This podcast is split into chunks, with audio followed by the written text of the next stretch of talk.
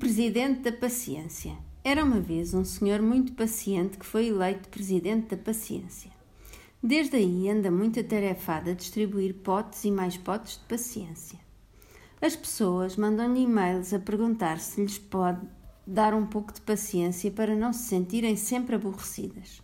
O senhor presidente, como o seu assistente lhe chamava, tinha uma vida difícil, pois tinha sempre muitos pedidos para responder. Chegava sempre cedo ao trabalho, quando os empregados ainda estavam a limpar os vidros, a esfregar o chão e a encerar os móveis. Todos os dias ficava à espera para entrar no gabinete. Os funcionários eram bastante simpáticos, pois já tinham recebido grandes doses de paciência. Cumprimentavam-no bastante bem. Chegou bem, senhor presidente? perguntava todos os dias o assistente.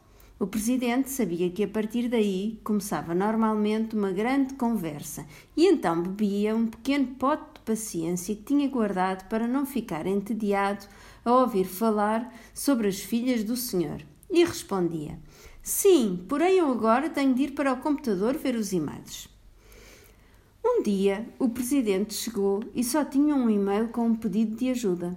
Um homem que era dono de um cão queixava-se de que todas as vezes que tentava ensinar as boas maneiras ao seu animal de estimação, acabava por perder a paciência, pois o cão nunca obedecia. O tempo despendido com a sua instrução era em vão. O cão fazia xixi na sua cama, ladrava muito, o que deixava o seu dono bastante impaciente e sem saber o que fazer. Mas uma coisa era certa: tinha cada vez menos paciência para o cão o presidente resolveu enviar um pouco de paciência, pois o caso não parecia muito grave.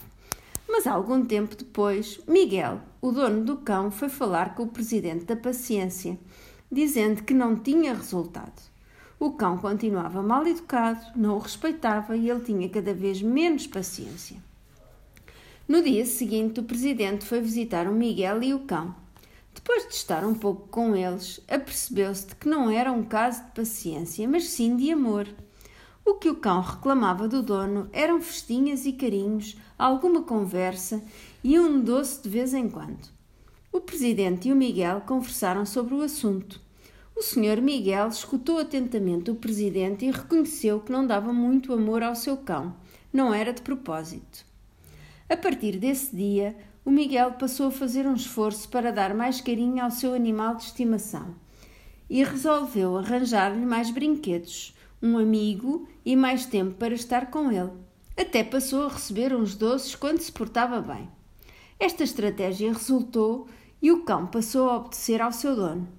O Sr. Miguel agradeceu ao, ao presidente, que por sua vez ficou muito feliz por ter conseguido ajudar.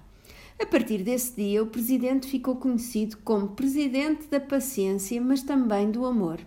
Moral da história: nem tudo é sempre uma questão de paciência.